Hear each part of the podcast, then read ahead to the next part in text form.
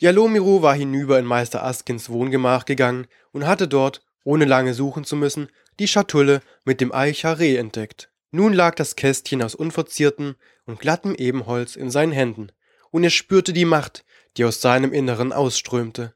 Nachdenklich betrachtete er das Objekt der Begierde des Rotgewandten. So viel Gier. Wie konnte das sein? Schattentänzer empfanden keine Begierde angesichts des Zeichens, nur eine aufmerksame Verpflichtung. Aufbewahren, wegschließen, beschützen. Das war es, was mit dem Zeichen zu geschehen hatte. Und seit langer Zeit hatte niemand mehr Gedanken als nötig daran verschwendet, dass der Mondstrahl in den Händen der Schattentänzer lag. Dieser Meister Gur darf dies hier nie bekommen, dachte Jalomiro und überlegte, wie es möglich wäre, es in Sicherheit zu bringen. Es noch besser verstecken? An einem Ort, wo es nicht gefunden werden konnte? An den man nur mit geheimen Mitteln gelangte? Dieser Gedanke gefiel dem jungen Magier. Und der Weltenschlüssel kam ihm in den Sinn. Das perfekte Werkzeug, um den Plan auch unauffällig auszuführen. Nur wenige Augenblicke würde es dauern, und der Mondstrahl wäre unauffindbar verborgen. Meister Gore mochte dann bis ans Ende des Weltenspiels danach suchen. Schattentänzer benutzten für ihre Magie nur selten Werkzeuge. Doch für einen jungen Schattentänzer, der lernte, wie die Magie zu benutzen war, stellte es eine anspruchsvolle Übung dar, einen Teil seiner magischen Kräfte zu bündeln und auf einen unbelebten Gegenstand zu übertragen. Jalomero hatte es vor langer Zeit einmal mit einem Schlüssel geübt, dem er die Fähigkeit gegeben hatte, Türen zu manipulieren und Entfernungen zu überlisten. Meister Askin hatte ihn dafür gelobt, er war stolz darauf gewesen und hatte den Schlüssel achtlos beiseite gelegt, um etwas Neues zu lernen. Nun konnte das Zauberspielzeug helfen. Der silberne Schlüssel wog schwer an der Magie, die auf ihm lag.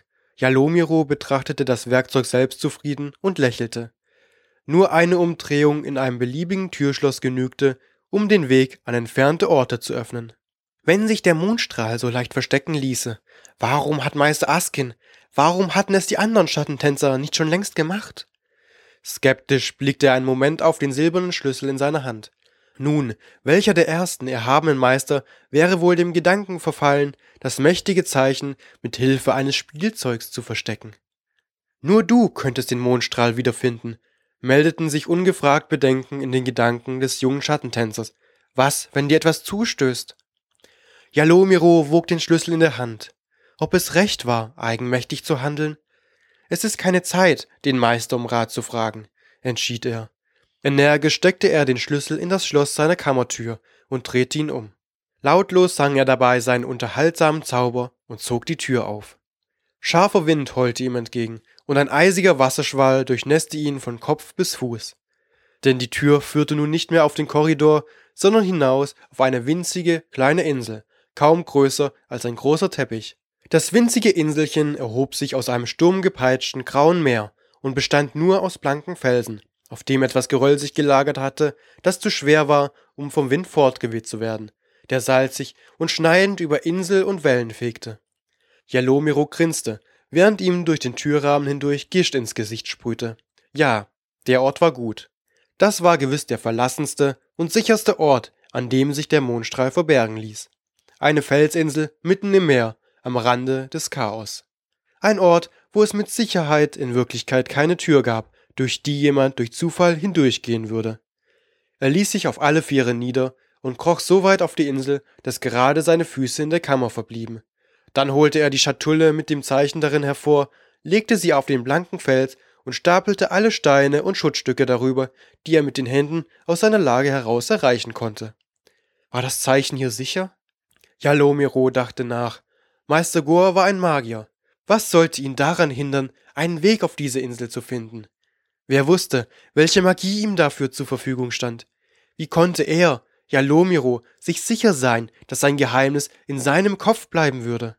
Es kursierten unendlich viele schauerliche Geschichten von Schattentänzer, die damals, während der Kriege, während der Schlachten der Chaosgeister, von Rotgewandten auf bestialische Weise umgebracht worden waren. Wer wusste, was dem Rotgewandten einfallen mochte, um im Bedarfsfall auch seine Zunge zu lösen.